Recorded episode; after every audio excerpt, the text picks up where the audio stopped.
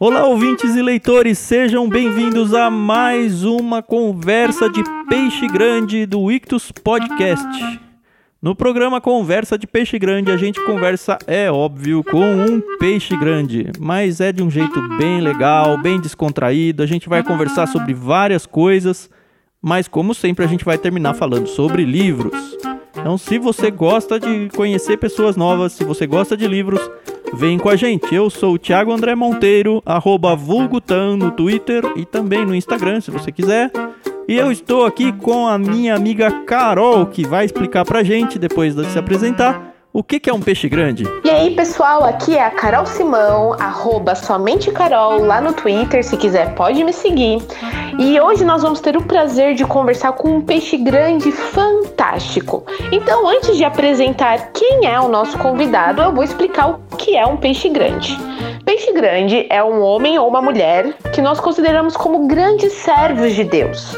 Então, a gente acredita que o nosso convidado é um grande peixe grande e nós agradecemos pela presença dele aqui. Então, no programa de hoje, a gente vai conversar com o quase escritor, com o editor, com o professor, com o duas vezes mestre em teologia e em ciências da religião, o pastor, o cofundador da Associação Brasileira de Cristãos na Ciência e o diretor do Labri aqui no Brasil, senhor Guilherme Vilela Ribeiro de Carvalho, mais conhecido como Guilherme de Carvalho. Tudo bem, Guilherme? Tudo bem, olá pessoal, olá Tão, olá Carol, é um prazer estar com vocês. É, eu realmente sou grande e minha esposa está fazendo um esforço sério para me emagrecer. então eu preciso virar um peixe menor. É um prazer estar com vocês e vamos conversar então sobre livros e sobre outras coisas.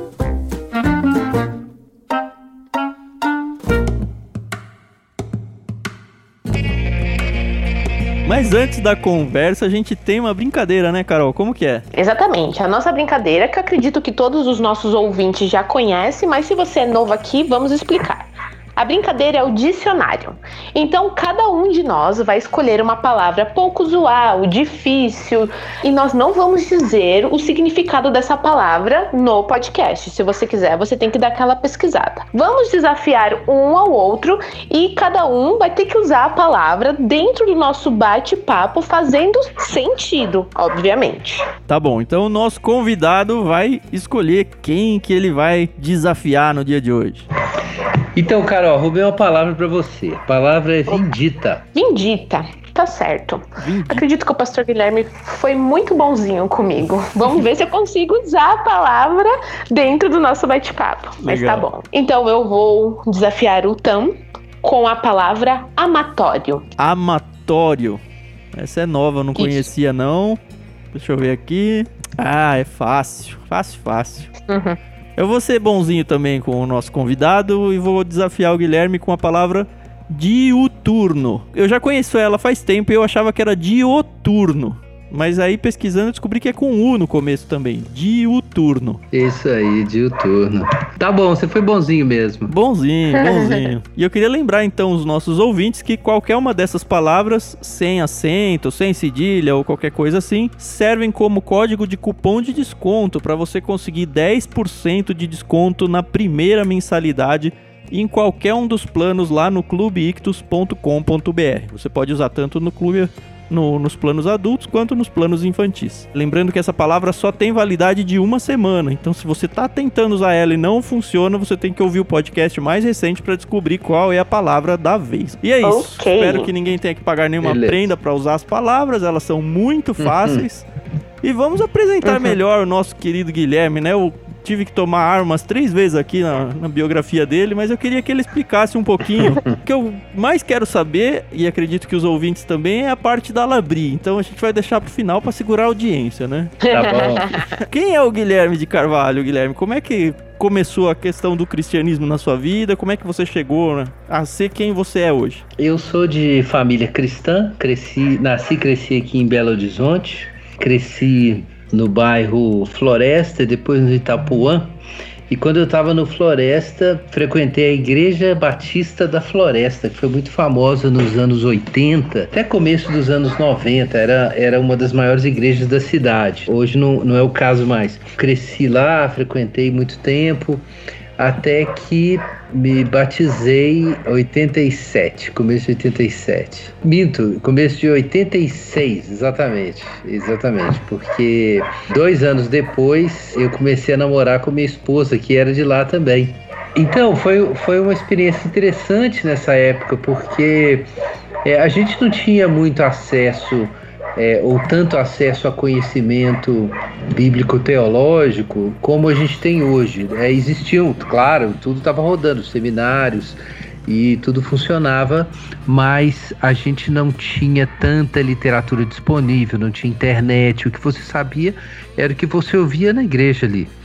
E de vez em quando chegava alguém com notícias novas, né? Um preletor de fora era um, um fenômeno, um evento. É, eu vivi isso também, é, é verdade. Na, nessa época, é, a gente.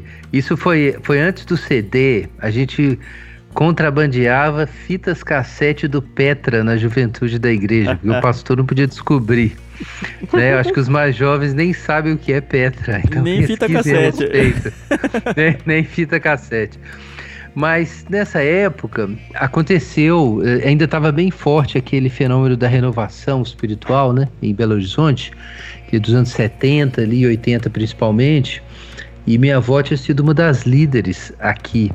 Então eu tive um background bem carismático, assim, né? De renovação. Esse foi o pano de fundo nosso quando a gente começou a caminhar junto, eu e minha esposa. Depois a gente foi para uma igreja da Convenção Batista Nacional, Bet Shalom, e eu fiquei vários anos lá, fui ordenado ao ministério nessa pequena comunidade. E bem mais recentemente, em 2008, a gente plantou a Igreja Esperança, aqui em Belo Horizonte.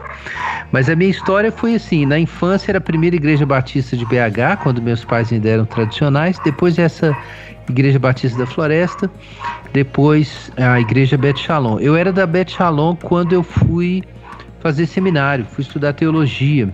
Ali para 92, 92 ou 93, eu sou meio ruim das, das memórias assim, mas é por aí. Eu fui fazer teologia, estudei teologia e fui então ordenado para o Ministério Pastoral pela Convenção Batista Nacional, que é uma convenção é, batista mais renovada, né? E de, logo depois eu fui dar aula, já dar aula de teologia, me tornei professor de teologia. Então eu sou aquela pessoa assim que cresceu no ambiente ali da igreja, sempre envolvido com atividades da igreja, estudei teologia, fui professor de teologia há quase 10 anos. Eu não tenho uma história de vir de fora, né? A Alessandra uhum. fala que é, quando eu dou testemunho, assim, eu conto que eu me converti aos quatro anos, desviei aos cinco e reconciliei aos seis anos. E estou firme com o Senhor desde então. Mas a gente se envolveu com teologia mesmo e estudo intenso da palavra de Deus, realmente mais intenso, né? Isso foi realmente por volta ali de 92, 93, quando eu fui seminário eu já estava com o coração nisso. Agora, eu devo dizer que quando eu tinha coisa de 9 anos de idade, ou 10 anos de idade, é, eu tive um professor de escola dominical que me incentivou muito a estudar a Bíblia. Ele obrigava os alunos, os, os meninos, a prepararem estudos bíblicos hum, e apresentar para todo o grupo nove anos, você se fosse sorteado, semana, na próxima semana você tinha que dar o estudo bíblico. E uns não gostavam muito, outros adoravam. Eu, no início, quase morri, quase tive um colapso nervoso quando eu fui é, escolhido para fazer isso, mas foi, é. fez bem para mim. o apelido dele era Mica, alguns conhecem, uhum. é, daqui de Belo Horizonte. Então é uma mas era é um aquele pavor de falar na frente, é isso? Não, é porque eu era, né, ali pré-adolescente, muito tímido. Uhum. Então ah, eu sim. tinha um de medo. Mas é. É, foi uma experiência muito boa. Foi ali que eu comecei a pensar na possibilidade de ensinar a Bíblia. Eu tinha nove anos ainda. Como que as outras frentes começaram a surgir assim? Você, até hoje você tá na esperança, certo? E aí depois você começou então, a pipocar em vários ministérios. Hoje, provavelmente, o nosso ouvinte te conhece até pelas redes sociais, porque se tornou uma figura, praticamente uma figura pública dentro do, do meio cristão aí. Como é que essa coisa foi acontecendo na sua vida? Eu queria apenas ser um teólogo no primeiro momento.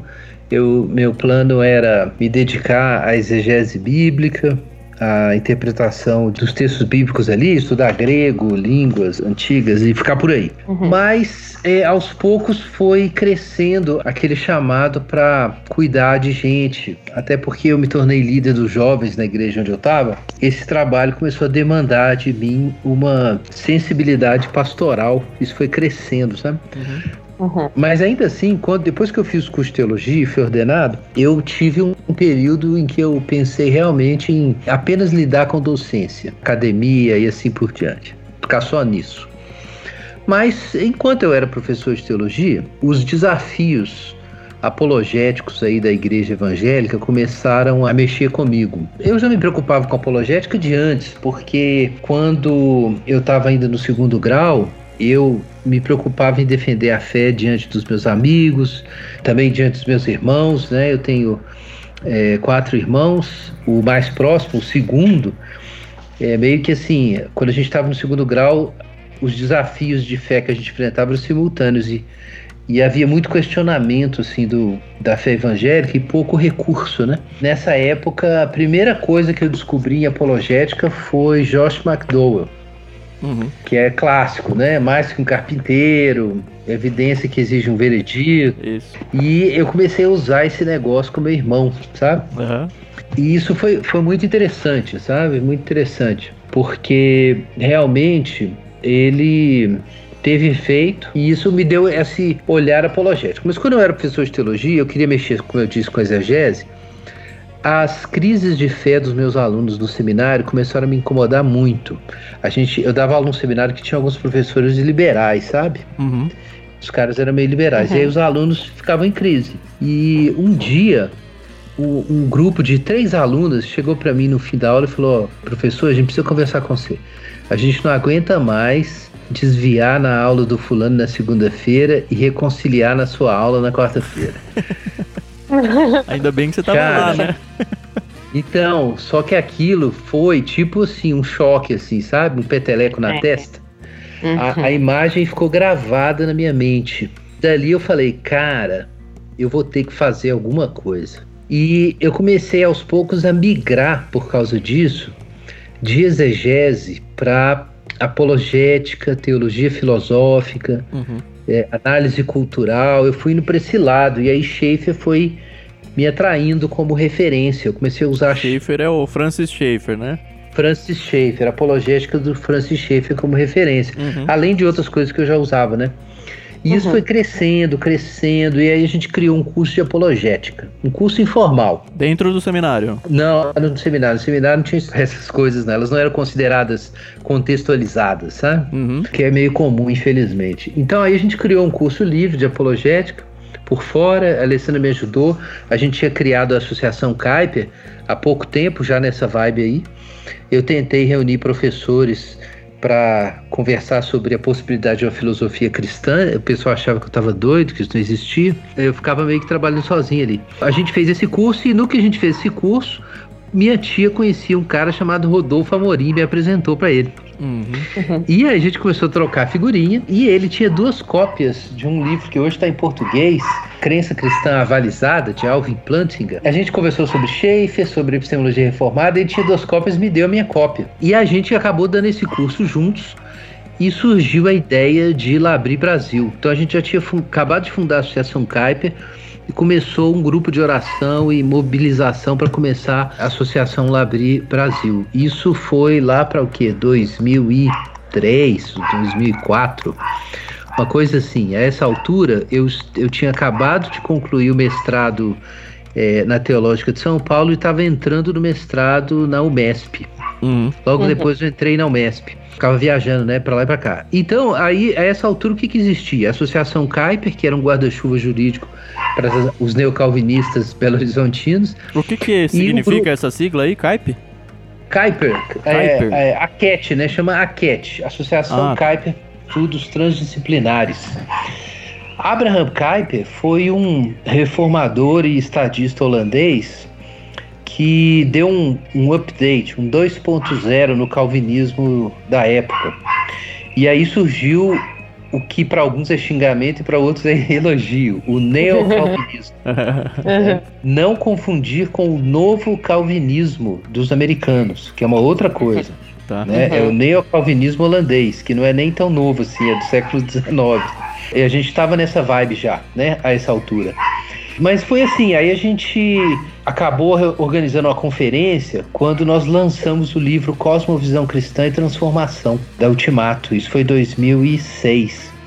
E no lançamento desse livro, aqui em BH, estava o diretor de Labri Inglaterra. A gente convidou, uhum. ele já sabia que a gente tinha esse projeto Labri. Uhum. E aí ele falou: olha, vocês precisam ir para o Labri, na Europa. E eu não estava nem um pouco afim, porque essa época, como eu falei com vocês, eu estava meio fujão. Eu queria mexer só com teologia e aulas teóricas, apesar das minhas preocupações apologéticas já terem emergido. Uhum. Mas acabou que a gente concordou, eu e minha esposa, oramos, pensamos, achamos que sim. Então em 2007 foi a comitiva mineira para lá. Né? Fomos eu, minha esposa, minhas filhas e o Rodolfo. Logo depois foi a Vanessa também. A, a Vanessa Belmonte, e, não? Vanessa Belmonte. Ah, legal. A gente está caminhando junto uh, tem muito tempo. A gente gravou sobre um livro dela lá com o pessoal do Irmãos.com recentemente. O Lugar da Espera na Vida Cristã. Isso aí mesmo. Então, e aí a gente teve então esse período lá. E quando a gente voltou. E lá também, eu acho que é importante mencionar isso. Foi lá que eu entrei em contato com o Instituto Faraday. É, e fiz amizade com o Dennis Alexander, que é o, foi o fundador lá. E daí surgiu então a ideia de começar uma associação é, de cristãos na academia, né? Que demoraria ainda alguns anos para ser fundada, né? O Labri Brasil começa em 2008, quando a gente volta da Europa. Uhum. Então, no começo de 2008, a gente começa o Labri e alguns meses depois, oficialmente, começa a Igreja Esperança. E aí leva ainda mais uns, o que, seis anos para a gente lançar é, o projeto Cristãos na Ciência junto com, com o Roberto, né? Essa ideia ela veio por conta das suas bases apologéticas, é isso? É, se, a, se o ouvinte for pesquisar, descobre que tem várias, é, várias vertentes dentro da, do estudo da apologética. As, acho que as duas principais são a evidencialista e a pressuposicional. É, tem, tem outros, né? Sim. Tem a clássica, tem a evidencialista, é, pressuposicionalista, tem a apologética é, existencial. Uhum. E você é, se rotula como? Por incrível que pareça, eu sou muito existencial, sabe? Uma mistura de pressuposicional com existencial. Né? Apesar do Schaefer ter criticado muito o Kierkegaard, uhum. é, eu, eu sou uma espécie de mistura de Schaefer com Kierkegaard. né? Então minhas discussões são tem o um lado de apologética cultural, mas tem um lado também da dimensão existencial, né? Uhum. Então uhum. É, só, é só comparar os sermões com as palestras que dá para ver isso. Se alguém quiser uma série que isso aparece bem, eu tenho uma série sobre Abraão que chama O Cavaleiro do Infinito. Ela tá no The Pilgrim aplicativo The Pilgrim. Uhum. Tem lá os conteúdos do Labri e alguns da Igreja Esperança. Uhum. Então essa série Cavaleiro do Infinito expressa muito bem assim é, algumas ideias minhas sobre espiritualidade, sobre existência e tal. Mas então é, foi essa jornada aí e eu, no fim a gente é, envolveu com essas atividades realmente, né? Com com Labri, com a Associação Kuiper, a Igreja Esperança é, depois é, Cristãos na Ciência, mais recentemente. Uhum. E, e também escrevemos, dei muita palestra na área de política, é, no sentido assim de promover uma cosmovisão cristã nessa área, né? Mas é isso, tem muita coisa mesmo. eu estudei um pouquinho da. Quando eu estava no seminário, eu conheci também o Francis Schaeffer, né? Li a trilogia dele lá, clássica. Inclusive, ah, a gente já mandou Acho que um deles, né, Carol, no, no Ictus. Isso, mandamos o primeiro. É, mandamos a morte o... da razão. Ah, o Deus que intervém. O Deus que Isso. intervém. Isso. Isso. Esse a gente já mandou. E assim, eu lembro dos meus estudos lá e que eu fiquei super fascinado com o conceito da Labri, a, a original uhum. lá na Suíça e tudo mais. E é. lendo os, os livros do Schaefer, eu me apaixonei pela apologética pressuposicional.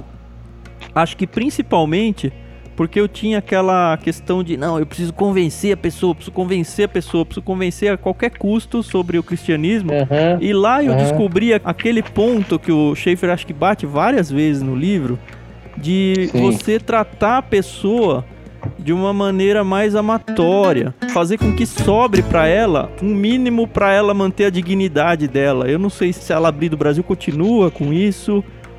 É, a ideia é desconstruir é. a cosmovisão dela, mas não deixar ela totalmente sem chão. É, eu, eu, pelo menos, interpretei muito isso nele. Tem um debate apologético muito grande sobre isso, né? O que, que, seria se tem um ponto de contato, né? Uma base comum. E o, o Schaefer achava que o ponto de contato não é tanto nas ideias, é na natureza humana, é na condição humana da pessoa, que chamava de é, hominalidade ou hombridade do, do ser humano, né? Uhum. E como que você faz isso? Você afirma isso, você afirma com hospitalidade, sabe? Uhum. É, Isso manteve afirma... dentro da Labri Brasil. Sim, tanto que não é primariamente uma escola, né? Às vezes o pessoal. A gente tem uma escola, né? O chefe chamava de alunos, né? O pessoal aqui pro Labri. Uhum. Mas o, o, foco é a casa, o foco é, é a mesa. O foco é a pessoa vir, ela vir aqui conversar com a gente. E é diferente, né, essa abordagem do Labri. É um estilo, né? É claro que assim, a gente não vai negar a importância, por exemplo, da apologética do William Lane Craig uhum. que é uma apologética de debate, né? E, e, nem a dimensão de crítica cultural que o próprio Schaeffer fazia também, né? E que essa aparece mais, porque ela é teórica, né? Então, Sim. se procurar palestras do Labri, tem muita coisa assim. Mas aqui é uma outra abordagem, é um diálogo e a pessoa se sinta segura, não só não cristão, né? Hoje a gente tem um cristianismo nominal muito grande no Brasil, né? É, eu acho que um cristão sério, em algum momento da vida, ele tem as suas crises de fé até. Ele começa Também. a questionar, é. e acho que é importante para o crescimento dele mesmo. Não, é, sem dúvida nenhuma. Existe isso também, né? Existe o cristão sério com suas dúvidas, e existe muita gente que é amigo do cristianismo e não sabe que ainda não é. E isso não é uma recriminação. É, às vezes a pessoa não teve uma oportunidade de tirar alguns grilos e realmente é, fechar com o evangelho, sabe? Apesar de estar na igreja. Uhum. Então, é, a ideia é um lugar seguro para a pessoa conseguir dar certos passos né, em direção ao Senhor. Hoje a Labri no Brasil é um lugar físico, é um, uma escola que a pessoa vai para cursos, é, é um lugar onde a pessoa se hospeda. Como é que funciona isso? Então, Labri é minha casa. é uma casa. Labri é uma casa, entendeu? Uhum. Não, é, não, é, uma escola. É, todos os Labris são assim, são uma ou mais famílias ali que recebe pessoas para períodos mais curtos ou mais longos. É, para ficar então, hospedado gente, mesmo, né? Ficar hospedado. Então a gente recebe o pessoal aqui para retiros de fim de semana uhum. e para é, nanotermos de até 10 dias. Então a turma vem e passa esse período com a gente aqui. A pessoa se inscreve para isso? A pessoa como é que se inscreve, se inscreve para a gente saber quem está vindo. Uhum. A gente tem um calendário, né, de atividades. Certo. Naturalmente agora por causa da pandemia a gente não está fazendo Lógico. isso, né? Uhum. Mas a gente tem, um, tem uma agenda disponível no nosso site www.labri.org.br. Aí ali tem a agenda e a gente coloca também nas redes sociais, né? Do Instagram, no Facebook. Uhum. Então dá para acompanhar ali. A gente sempre avisa. Então nós temos é, coisa de oito retiros anuais e três nanotermos é, de dez dias. Além disso, a gente tem uma conferência que nesse, nesse ano vai ser em setembro. Presencial esse ano também não? Esse ano não dá para a gente fazer, né?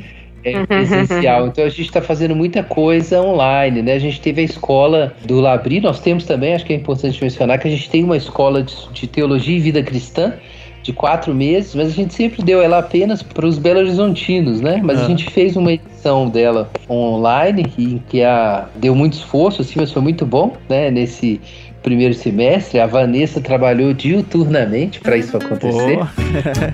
é, e nós tivemos então essa escola com uma turma via é, Google Meet, né? Sim. Então assim, as uhum. atividades principais são essas, né? Os, os retiros, os nanotermos, o maior em janeiro, costuma dar 15 dias, até 20, a gente já fez. Uhum.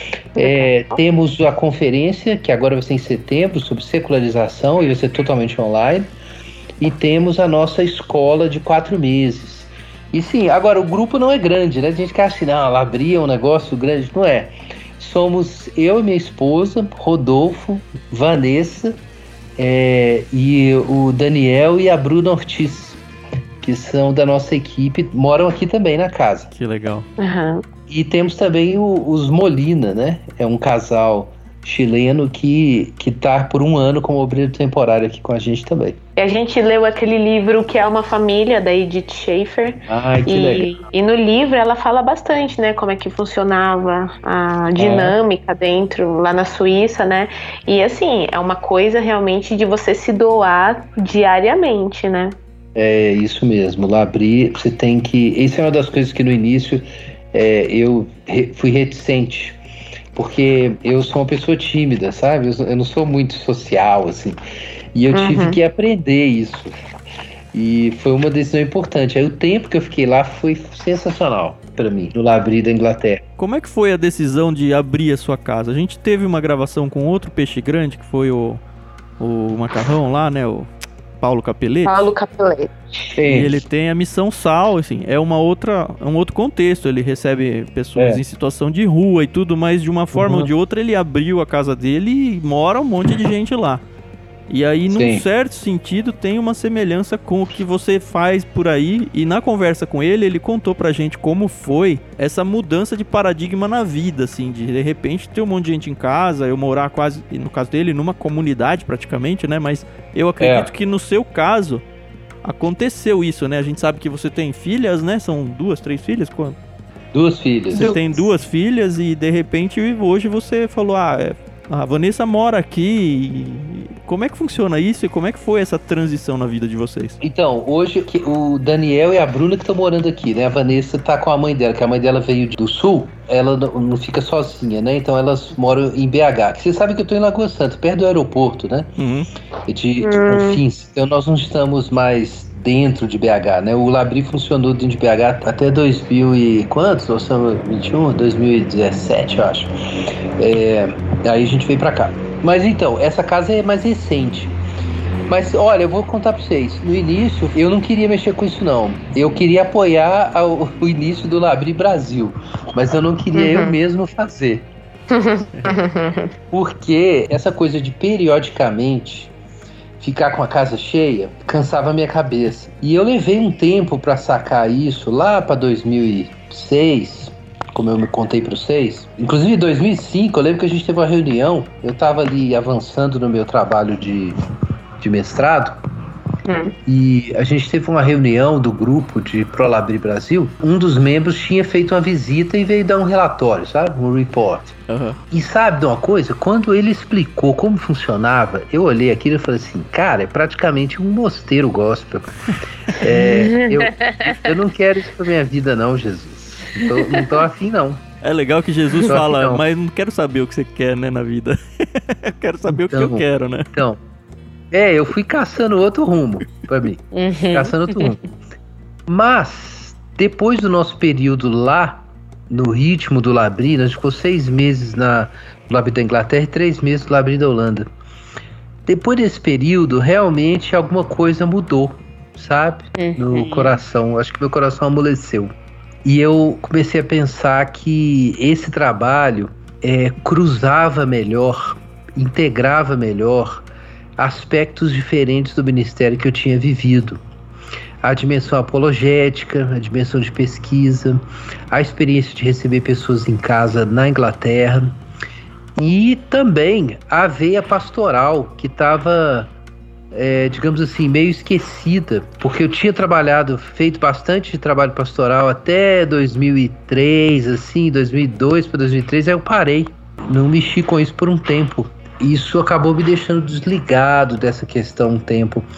Então, é, foi, foi desafiador.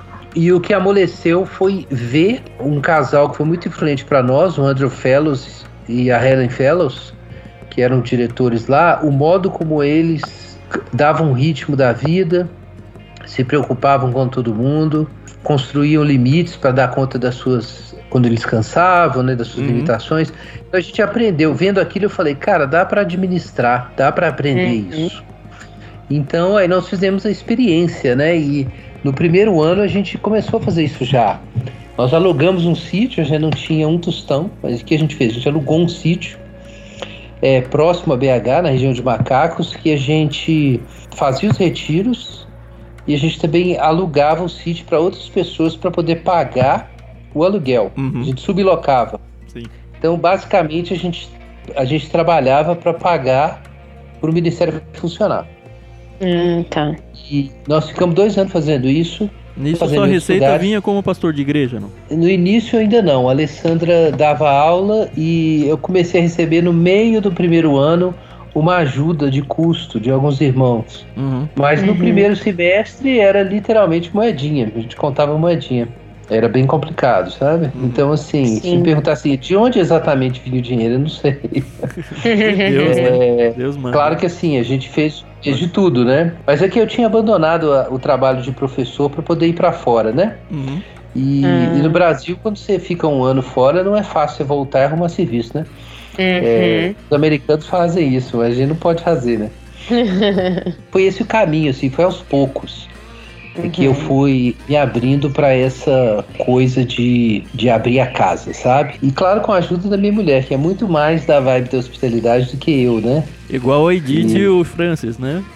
Exatamente a mesma coisa. O pessoal vem ao Labri por causa, porque houve as palestras, por causa das ideias, porque ouviu isso, aquilo que o Rodolfo falou, mas aí eles voltam por causa da Alessandra mesmo, não é por causa da gente, não. E aí a vida, assim, a fama de conferencistas, convites, eles foram surgindo conforme foi solidificando isso tudo, é isso? Então, eu acho que o que aconteceu é que a gente fez o que se faz no Labri, a gente grava palestras, né? Uhum. Eu, eu escrevi capítulos, escrevi artigos, mas a gente mais gravou palestras do que escreveu. Então, toda vez que tem um assunto novo, a gente se engajava com aquilo, eu e o Rodolfo, quebrava a cabeça, buscava soluções. Então, as palestras que a gente dá, isso é uma coisa do Labri. Não são palestras, é, não é uma palestra combinada para dar para é, para a igreja X. É uma palestra que a gente pensa que o cristão brasileiro ou o brasileiro não cristão precisa ouvir Sim. sobre um assunto.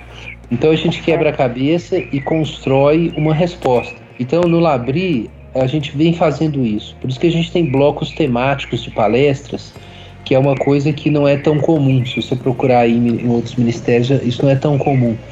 Às uhum. vezes o pessoal agrupa sermões por temas, né? Uhum. Mas da forma como o Labri faz, é, é, diferente mesmo. E eu acho que isso acabou fazendo muita gente conhecer, porque a pessoa queria, poxa, o que, que eu vou ler sobre pesquisar, sei lá, sobre arte e cristianismo. Em 2008, quando a gente começou, era muito pouco. O pessoal nem sabia quem era Rockmark, que por era do Labri também.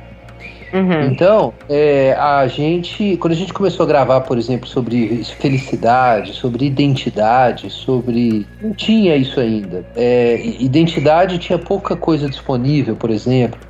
Então a gente pegava temas assim, é, por exemplo, igreja emergente, né? Que eu estava começando aquilo, a gente tratou a respeito. Agora todo mundo fala de catolicidade, mas é, a gente começou a gravar palestras sobre esse tema anteriormente. Mas por quê?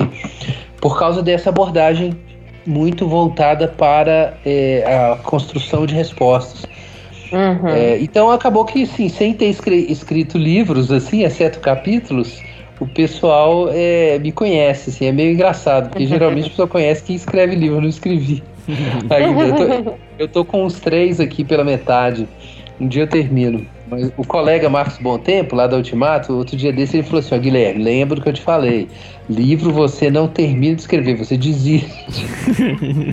e aí publica o que tem, né? É, é, tem, tem um aí que eu tô quase desistindo essa eu não tinha ouvido ainda. Você já tinha ouvido, cara? Não, pelo menos não com essa sinceridade, né? Porque vai que isso, isso deve acontecer com muito mais frequência do que a gente imagina. Ai, que legal. É, é muito gostoso a gente ver, né, como Deus ele muda o coração das pessoas, né?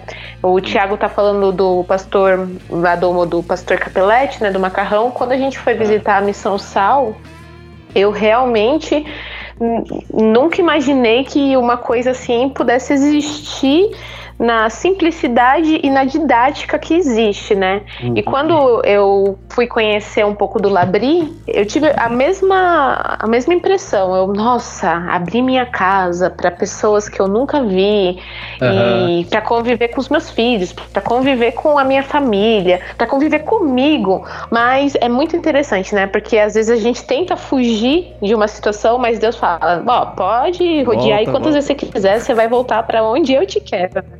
É, é isso mesmo. É isso aí. Ai, que legal. Poxa, bacana. Vamos começar a mirar pros livros? Vamos, vamos, vamos falar de livro. começar. Isso.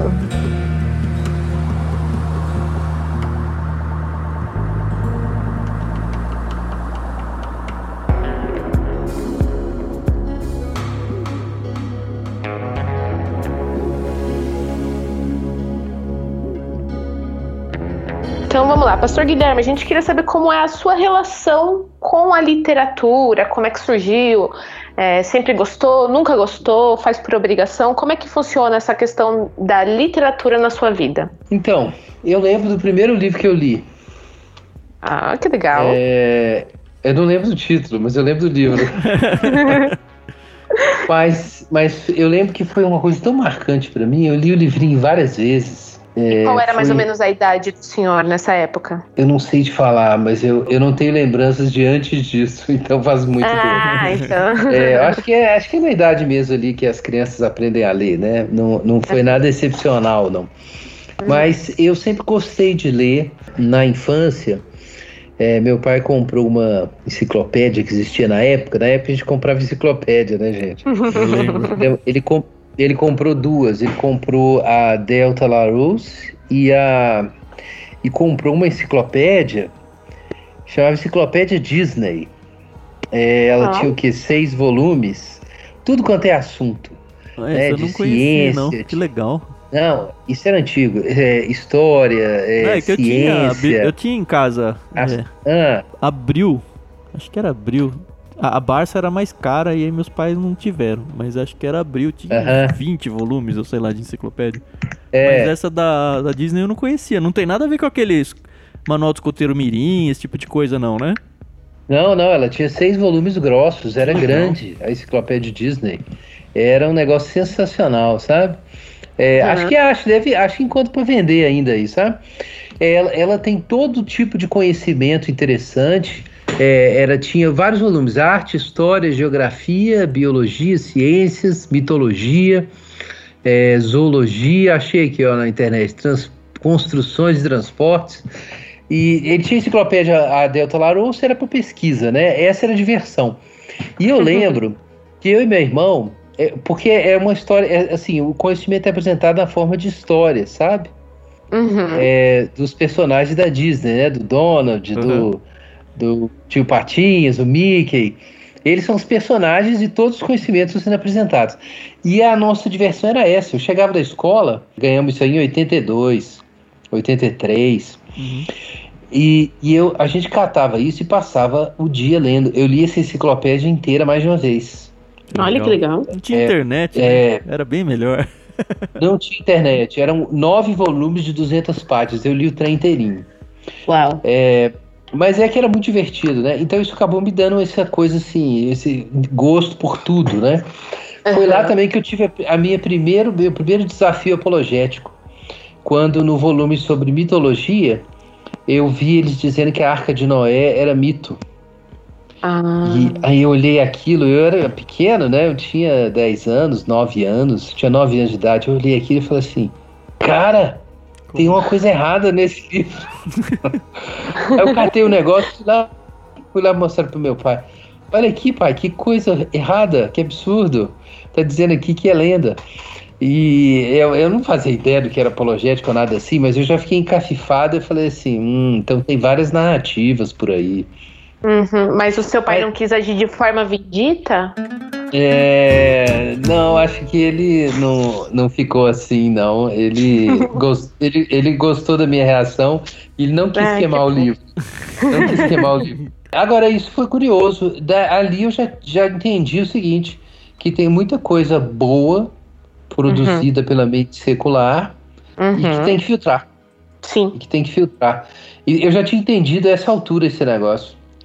Então, é, isso acabou. É, eu acabei carregando isso comigo depois, né? Tem gente então, adulto assim, que não entendeu isso até hoje, né?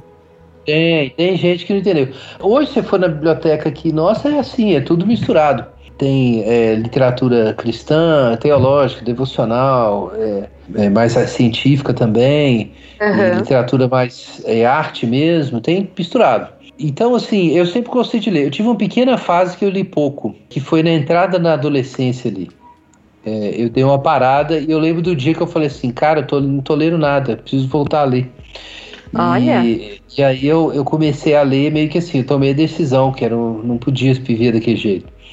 Uhum. Comecei a ler sistematicamente. Eu lembro que naquela época eu li coisa no ano de uns 30, 40 livros, trem assim, Uau. o ano. Mas eram livros fáceis, né? Livro devocional, coisa assim.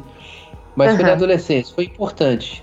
Então dali eu não parei mais, né, de construir a biblioteca. Desde, desde então eu compro livros. A Alessandra diz que, que depois que Jesus me chamar vai dar uma boa grana. Eu sempre penso já- isso. Ontem eu tava falando pro meu filho, eu falei, ah, quando o papai morrer, você vai ter uns livros aqui que valem uma grana. Você vai poder tirar uma grana boa. É.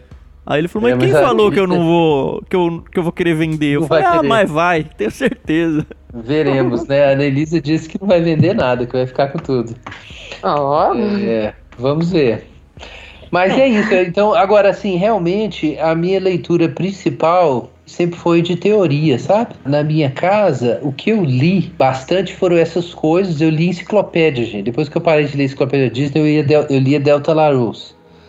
No segundo grau. Eu chegava do almo de casa, almoçava, catava a enciclopédia e ia ler lá dois verbetes, assim, pra, pra relaxar, sabe? Igual o pessoal hoje vai navegar na internet, eu ia ler uns verbetes.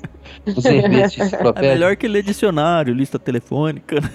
Eu conheço um cara que lia dicionário. Dicionário era demais pra mim, mas enciclopédia eu lia. Eu não consultava só por pesquisa. É, agora, realmente, assim, poesia e prosa, eu comecei a me aproximar mais tarde. Apesar de eu ter lido é, livros assim de literatura que são obrigatórios na escola, né? Uhum. Então, esses livros padrão que são cobrados em vestibular, a gente leu, né? Eu li essas coisas. Mas foi, foi muito mais recentemente é que eu, eu fui descobrir os grandes, né? Então, você vê, eu fui ler Dostoiévski já em 2000 e 2010, tem outro dia, né? Quer dizer, outro dia pra gente velha, assim, igual eu. Bom, é- o primeiro que eu li foi em 2018, então. O Crime Castigo, Carol. É isso. Mas vai dizer É. que não é um livro que marcou sua vida até hoje. Ah, com certeza. Eu comecei exatamente com Crime e Castigo. É um livraço. A gente Ai. mandou no clube também. Cara, é um dos meses que eu tenho muito orgulho, assim. Um dos livros que eu falei, cara, esse, isso se representa. Que livraço. Representa, sensacional. Mas é agora minha leitura principal realmente é teologia, filosofia e livros que me ajudem a fazer análise cultural, mais do que tudo. Livros que me ajudem a fazer análise cultural chamam muito minha atenção, porque acho que a gente tem uma demanda muito grande hoje no contexto cristão de uma Uhum. leitura arquitetônica Uhum. que está acontecendo sabe, no mundo, na sociedade, na igreja. Esse tipo de leitura é, é o meu foco, né? Há muito tempo. Dá uns exemplos Hum. pra gente dos mais marcantes, assim, dessa área. Claro, o Schaefer me, me introduziu nesse jeito, né, de ler. Foi realmente Francis Schaefer. Acho que vale mencionar, a gente não tocou de... Bom, enfim, o, a trilogia, né, o Como Veremos, a própria trilogia dele, que você já citou. Uhum. É, tem um outro autor que influenciou é, indiretamente Schaefer e fez isso, Hermann Doiver. Né? Então a gente tem aí o Crepúsculo do Pensamento, foi publicado pela Agnus primeiro, né, em Aham. 2010, tradu- Aham. tradução minha com Rodolfo. Que legal. Nós dois traduzimos e depois e eu escrevi a introdução. Depois a Monergismo reeditou esse livro sem a introdução que Uhum. eu tinha feito, mas com uma correção na tradução, teve uma melhoria na tradução. O William Cruz fez, o cara fera. Uhum. na- nas É o. No Crepúsculo do Pensamento Ocidental, é esse? Um Crepúsculo do Pensamento Ocidental. Então foi o primeiro livro do Doivres em português e foi uma, foi uma experiência muito interessante, sabe? Então ele, Uhum. esse foi Doiver de Schaefer quem me, me acendeu assim a luz para a análise cultural. O primeiro livro do Schaefer que eu li inteiro, da primeira vez eu não entendi, da segunda leitura eu tive uma iluminação, foi A Morte da Razão. Eu era estudante de teologia na Teológica de São Paulo, em Perdizes, e o professor Jorge Pinheiro mandou a gente fazer um trabalho sobre esse tema, eu fui fazer uhum. um trabalho sobre fé e razão e usei esse livro. E no processo de estudar esse livro, eu comecei a entender muita coisa que eu não, não entendi antes, que não era claro para mim. E, e dali fui ler as outras coisas do Schaefer, né? Enfim, aí fomos para Doivert e outros autores de cosmovisão, né? Como o Albert Walters, o Brian Walsh, o James Sire, é, escreveu Universo ao Lado, é um livro que eu recomendo demais, né, para Cosmovisão, é, é o Universo ao Lado. Inclusive, fiquei sabendo no Labri, quem falou isso comigo foi o, o, foi o Jock, Jock McGregor, que é o, o nosso obreiro em Rochester. Uhum. Uhum. Quem fez a redação da trilogia foi o James Sire, que escreveu o Universo ao Lado. Ele ajudou o Schaefer a, a fazer a redação, porque o Schaefer tinha muita dificuldade para escrever e organizar as ideias, porque ele era disléxico, né? É, não sabia dessa, não. é, o Schaefer era disléxico. Aí, é, e o James Sire não ficou com as, com as honras, mas foi, foi ele quem juntou as coisas e ajudou o Schaefer a organizar o livro. Então, assim, o, e ele depois escreve esse livro que virou um clássico, né? Universo ao Lado, é, Hábitos da Mente também. É um autor, uhum. assim, muito importante para pensar esse tema, né? De cosmovisão e análise cultural. Tem o, o Nogel também, o David Nogel, que escreveu aquele tijolão do Cosmovisão e os livros menores. É, então, assim, esses autores todos de Cosmovisão aí me influenciaram muito. Claro que, assim, de todos, o seminal é o calvinismo de Kuyper, né? Abraham Kuyper, uhum. sobre a cultura uhum. cristã. Que muita gente que tem birra com calvinismo torce o nariz. Mas, chama Calvinismo mas mesmo o livro? Esse eu não chama conheço. Calvinismo. A análise cultural tem muito a ver com o tema de cosmovisão. E o que acontece? O primeiro cara que usa o conceito de Weltanschauung do Giltay para discutir cristianismo é o James Orr, um pastor é, escocês, calvinista. Uhum. Ele escreveu a visão é, cristã do mundo e das coisas. Eu acho que é esse o título. Não tem em português, não, isso aí. Isso é o James Orr. Uhum. O que acontece? O Kuyper já vinha fazendo o trabalho dele de um cristianismo presente na cultura já há muito tempo, quando ele é convidado pelo seminário de Princeton para dar uma série de palestras na Universidade de Princeton. É, na, era chamada Stone Lectures é, nessa universidade. Uhum. Então ele, ele aceitou, né? Ele era uma figura super conhecida internacionalmente, né? Sim. Porque, enfim, o trabalho dele de de jornalismo, de publicar livros e tal, teve uma influência é, gigantesca. Mas é o que acontece? Ele vai para lá e na viagem para dar essas palestras, isso é o que? 1898, ele lê um livro, o livro de James Orr, a visão é, cristã né, do mundo e das coisas. E nessa hora ele tem a sacada de chamar o projeto dele todo de um cristianismo integral de biocosmovisão, visão do mundo e da vida. Então é ali que o termo cosmovisão cristã, como uma compreensão integral da realidade a partir da fé, ele começa a ser usado. Caramba. No contexto evangélico. Porque mesmo no, no James O não tinha a amplitude que tinha no Kuyper. Quem realmente introduz isso como, como ferramenta para pensar a realidade foi, é Kuyper, Abraham Kuyper. Então esse Ai. livro é fundamental. Gostando ou não do calvinismo, é uma dívida que é, os evangélicos em geral têm com a ideia do Kuyper, de cristianismo integral, né? Não é a única formulação, mas ela foi crucial. Então, aí você vê, o Kuyper, ele funda a Universidade Livre de Amsterdã, e muitos holandeses eh, vão é, emigram para os Estados Unidos ou são influenciados pelas ideias dos neocalvinistas. Aí o que acontece? O Schaefer foi estudar teologia e estudou com um cara chamado Cornelius Vantil, que era um caipiriano. E aí, com o Vantil, ele aprende apologética pressuposicional e muda um pouco a abordagem. Do outro lado, Hans Urkmacher é, foi estudar com Hermann Doivert, que era um caipiriano também, mas avançou a tese do Kuyper. E o Rockmacher foi influenciado. Aí quando junta Kuyper com o Rockmacher, juntam dois veios assim da tradição. É, e é assim que o Labri surge e que muitas ideias sobre cosmovisão de hoje emergiram. Uhum. O próprio James Sire, por exemplo, que é um dos que popularizou o conceito de cosmovisão, é, uhum. estudou com Schaeffer, né?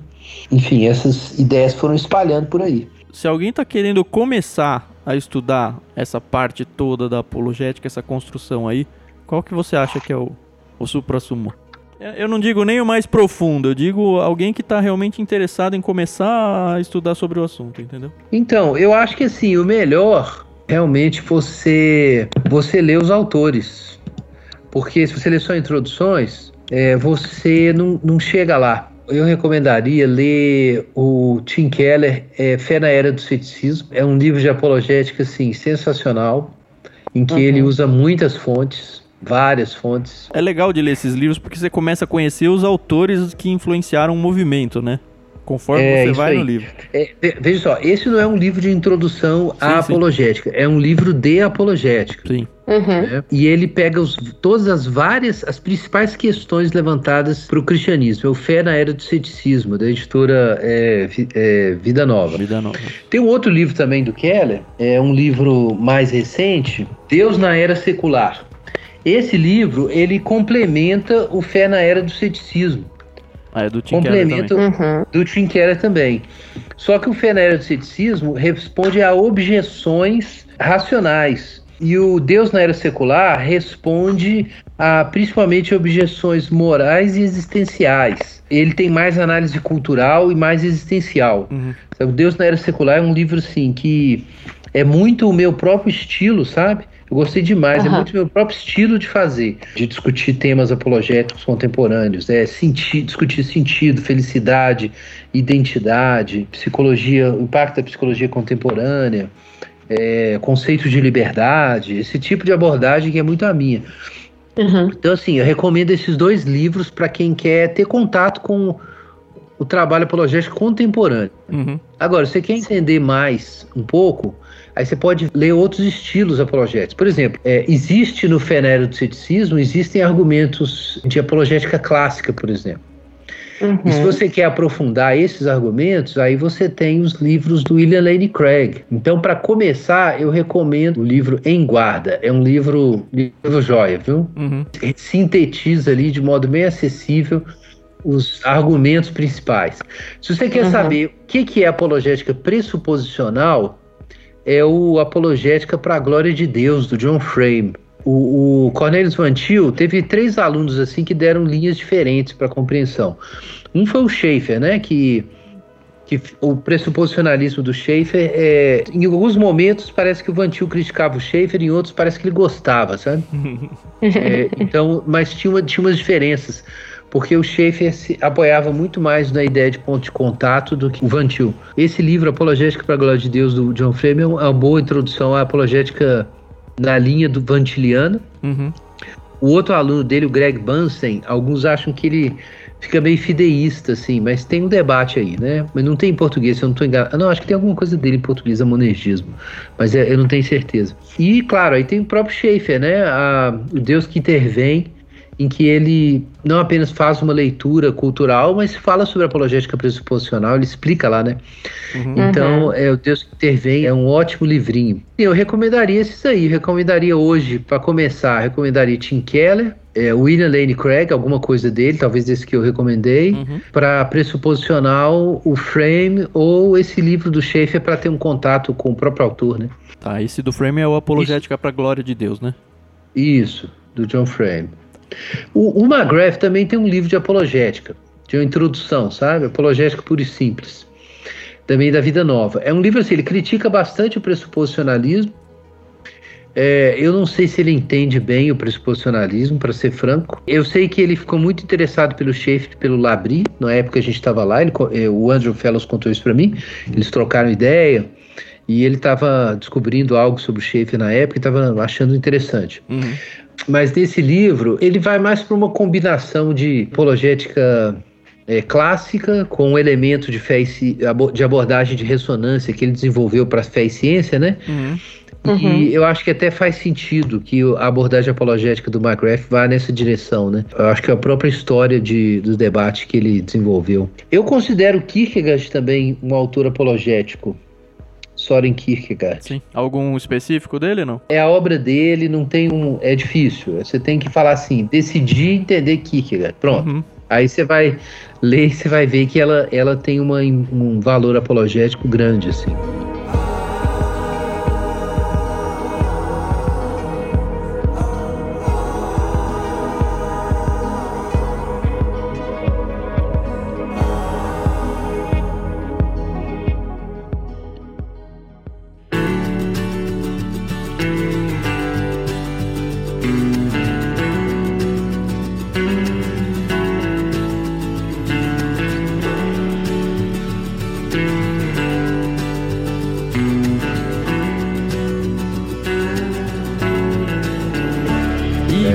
Parte para livros ficcionais, ou qual foi o termo que você tinha usado lá? Eu gosto do Dostoiévski, sabe?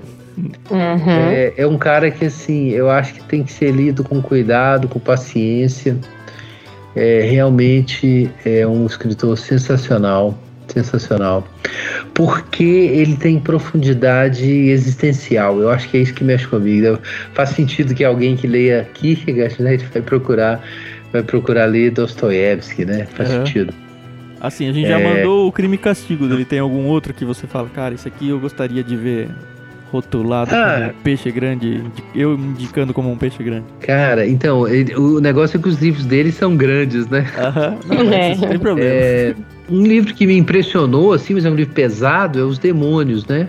Tanto nos Demônios quanto no Crime e Castigo e no Irmãos Karamazov, que é outro sensacional, existe essa figura que depois eu fui lendo Polanyi e eu fiquei impressionado com ela, que é essa figura do niilista, né? Uhum. Dostoiévski explora essa figura não só porque ela estava muito presente na época, isso é um dado importante para entender o que aconteceu na Europa oriental e ocidental do século XIX para o século XX, né? uhum. né? Isso é uma sacada do Michael Polanyi muito importante. É como se Dostoiévski fizesse a gente beber até o fim o cálice é, do cinismo, sabe? Então ele bota aquele personagem que ele leva as últimas consequências o seu nilismo, se tornando uma pessoa que não dá para um ser humano viver daquele jeito. No crime e castigo é muito evidente, né? Porque no fim o cara tem um colapso nervoso e se entrega, né? O castigo vem imediatamente, porque não é possível, é. né, você ser essa pessoa absolutamente nilista, viver até o fim, ou sua descrença nilista, ou suas crenças nilistas. Só que ele coloca esses personagens por vários ângulos e ele coloca ao lado desses personagens, ele coloca o bem e a inocência. Às vezes ao lado, às vezes dentro dos personagens. Isso é muito impressionante. É muito impressionante. Uhum. É como se fosse, se eu fosse fazer uma analogia, né? Você experimenta os sabores simultaneamente, você experimenta o calor e o frio, né? O doce e o amargo. E, e, isso dá um contraste. Você pode comer um doce, mas quando você experimentou algo amargo demais e você é, depois prova o doce, ou algo muito azedo e prova o doce, então ressalta, né? Então eu acho que essa. ele faz isso ali, os personagens são muito marcantes, muito profundos, mesmo profundos na contradição.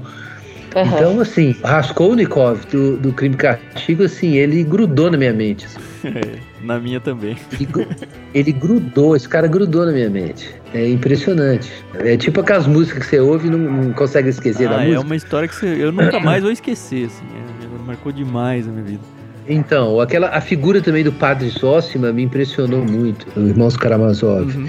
Então, assim, eu gostei disso, gostei muito de ler essa. De ler, comecei a ler uns contos é, russos também há algum tempo. Isso me chamou a atenção, essa forma de literatura, sabe? Me chamou a atenção. Uhum. Um cara também antigo que eu gosto de citar em palestras, talvez alguém aí já tenha ouvido, é John Milton, né? Sim, Paraíso Perdido? Cara, que livro sensacional. É isso que Minha filha leu esses dias. A gente trocou ideia aqui, ela tinha que fazer um trabalho para a faculdade, esses dias ela leu também. E também é impressionante para mim, porque a riqueza de detalhes com as quais o John Milton imagina o comportamento de Satanás, dos demônios, de várias situações, ele desenha a coisa graficamente. Na era do game, na era dos efeitos especiais do cinema, dá para imaginar uma super produção feita em cima da qualidade descritiva e imaginativa ali do John Milton, né? Quando ele pinta ali os palácios do céu e os palácios infernais também. Uhum. E as hostes demoníacas com suas bandeiras, né, tremulando. É um outro livro, assim, que eu acho a beleza, a beleza da construção mesmo, eu acho muito legal. Então, é claro, assim, eu não posso deixar de citar o C.S. Lewis, né? O santo padroeiro é. dos evangelhos.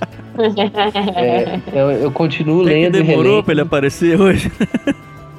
é, tinha que aparecer. Eu, eu li é, Crônicas de Nárnia duas vezes para minhas filhas.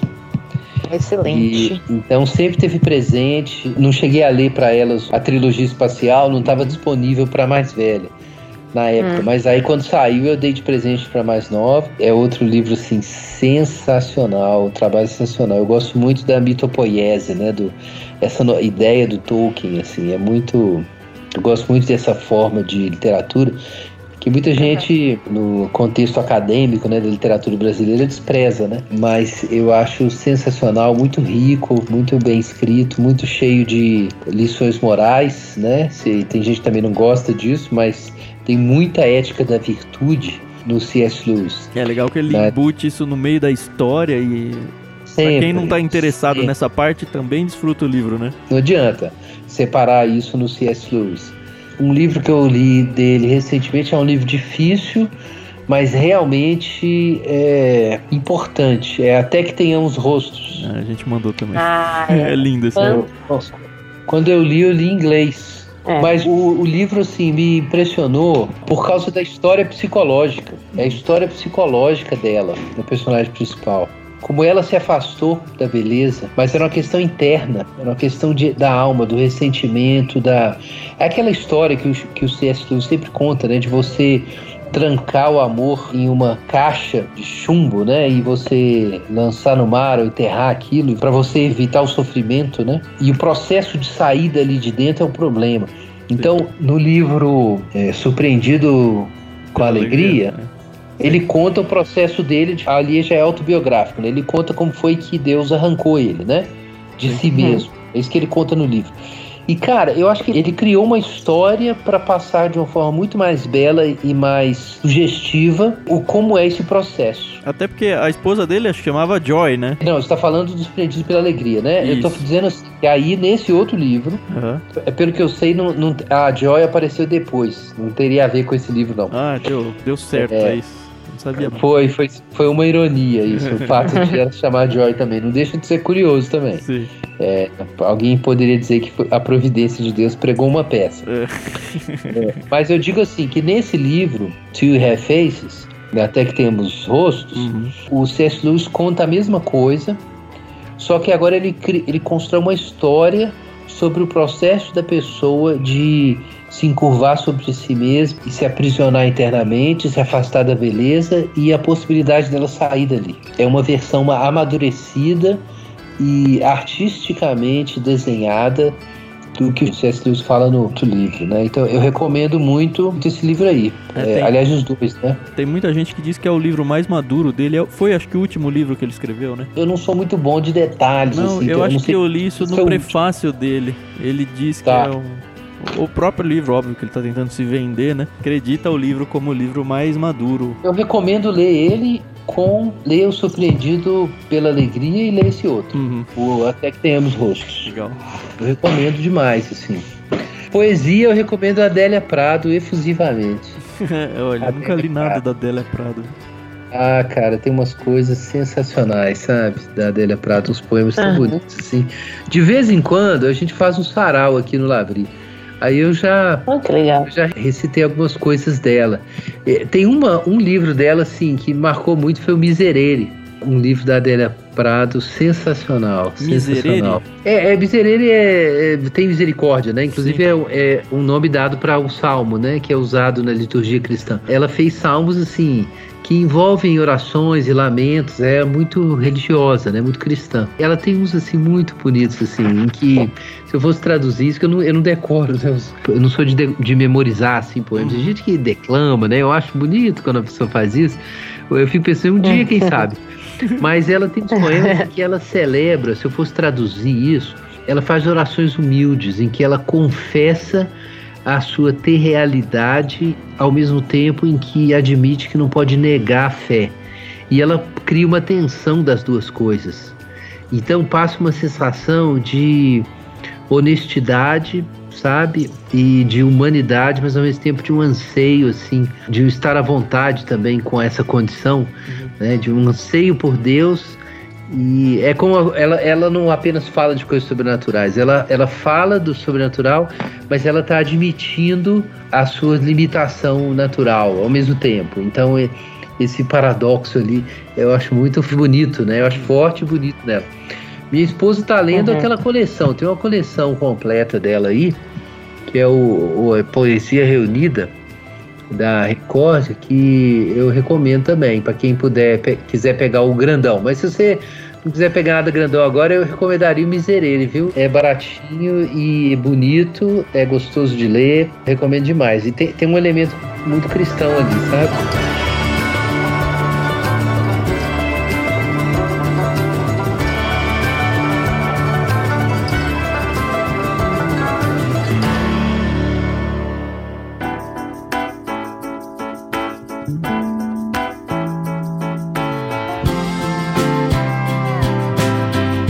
Então, só para a gente finalizar, primeiro a gente queria agradecer muitíssimo o senhor ter disponibilizado aí um tempinho para nós.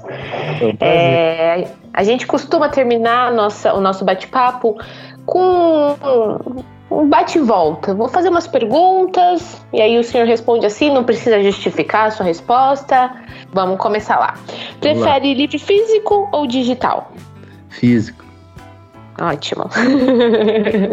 é disso que eu gosto. Sem dúvida. Tem alguma meta de leitura no ano?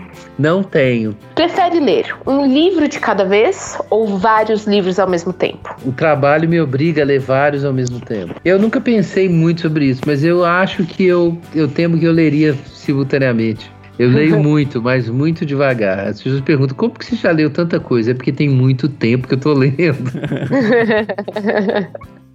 ah, legal, é interessante. Gosta de degustar, né, a leitura? Eu gostaria de ler mais rápido. É, uhum. Eu só não consigo mesmo. tá certo.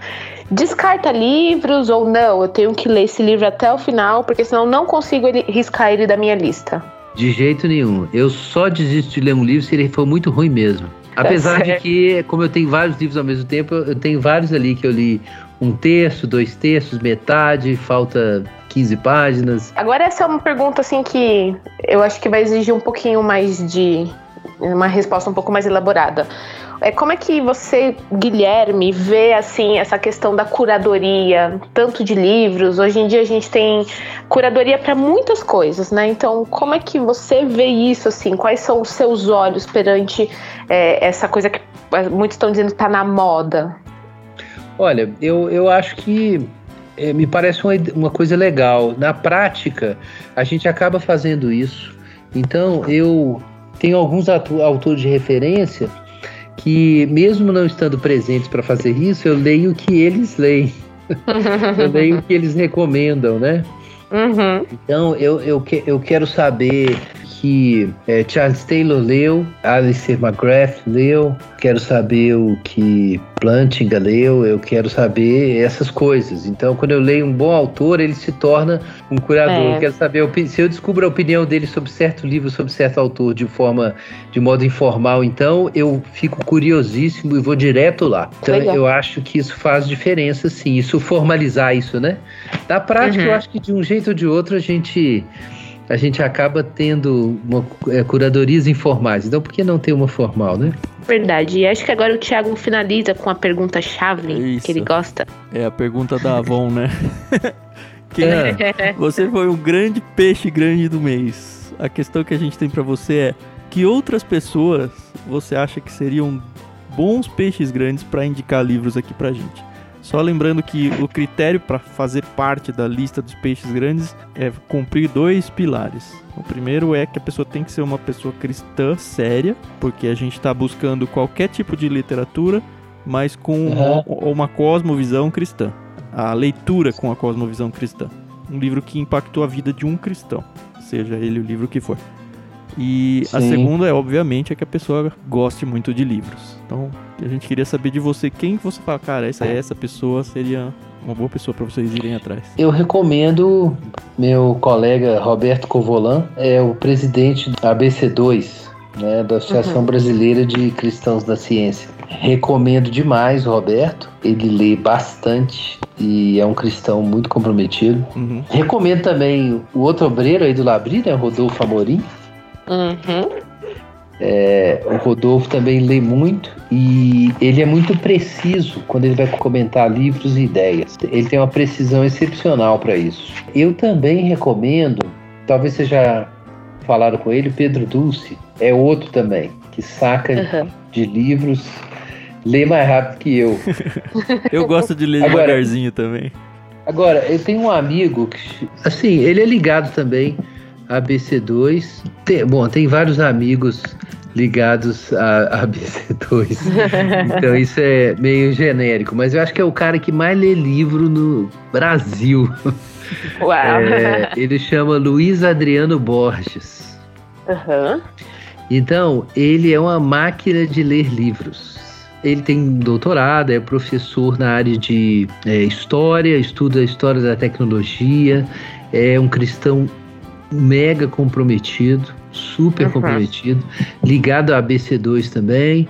Ele está em Toledo, Luiz Adriano Borges. Uhum. Então, mas você acha ele aí no Facebook, nas redes sociais? Esse é um bom cara para dar pitaco sobre livros. Legal. Porque ah, ele, legal. Ele, ele lê muito rápido. Ele deve ler quatro, cinco vezes mais rápido que eu. Então, quando eu estou pensando em comprar um livro, ele já leu, já comentou. Será que ele vai ser o primeiro a falar bem de leitura dinâmica, Carol? Olha, pode ser. Eu não Será? sei nem se é leitura a dinâmica. Gente ainda não achou um que, que defenda, viu? Ninguém. Não, eu gostaria muito de fazer, eu só não consigo. É, eu queria recomendar um livro de uma editora católica. O livro é O Abandono à Providência Divina, de Jean-Pierre de Calçade. É um jesuíta que escreveu sobre a vida que aceita a providência de Deus. Apesar de ser um católico romano, é, é um livro sensacional, sensacional.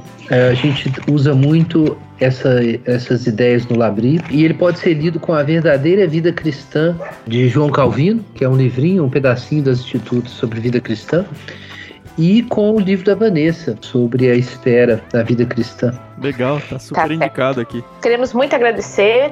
Foi um prazer conversar com o senhor. Esperamos que possamos repetir esse bate-papo, quem sabe, em breve, né? Quem sabe conhecer a Labri quando tudo isso é. acabar. A gente ainda não sabe o mês que vai ser o, o kit do senhor, porque a gente tem uma gordura de programas gravados com outros peixes grandes. Mas o que a gente claro. tem feito, assim, é, a gente grava sempre um podcast só de apresentação, que é esse que a gente gravou. E no final do mês a gente grava um podcast falando só sobre o livro que a gente acabou colocando no kit, que foi a indicação sua. Uhum. É, sempre que possível, a gente tenta remarcar com uma pessoa que indicou para que ela participe da discussão do livro indicado. E aí, quando chegar a hora, a gente vai entrar em contato com o senhor para isso, tudo bem? Não sei se vai dar certo, se vai ter agenda, ou se você tem disponibilidade para isso mas já deixo avisado que o convite haverá, tá bom? Muito Beleza. obrigado pela tá presença, foi muito legal. Com certeza os ouvintes aproveitaram pra caramba, conheceram um pouco mais aí do Guilherme de Carvalho. E é isso. Se você quer participar dessa conversa com a gente, não esquece de usar a hashtag IctusPodcast na sua plataforma, na sua rede social favorita. A gente tem duas formas de você acompanhar a gente no Telegram.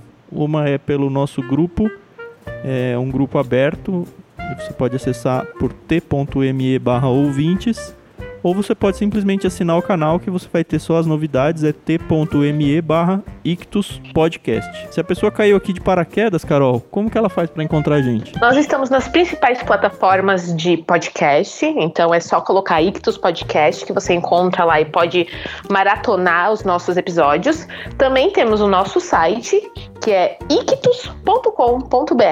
Lá é a forma mais segura de você encontrar todos os nossos programas, além do nosso canal no YouTube. Aí lá é só colocar Clube Ictus que você vai conseguir encontrar todas as nossas entrevistas.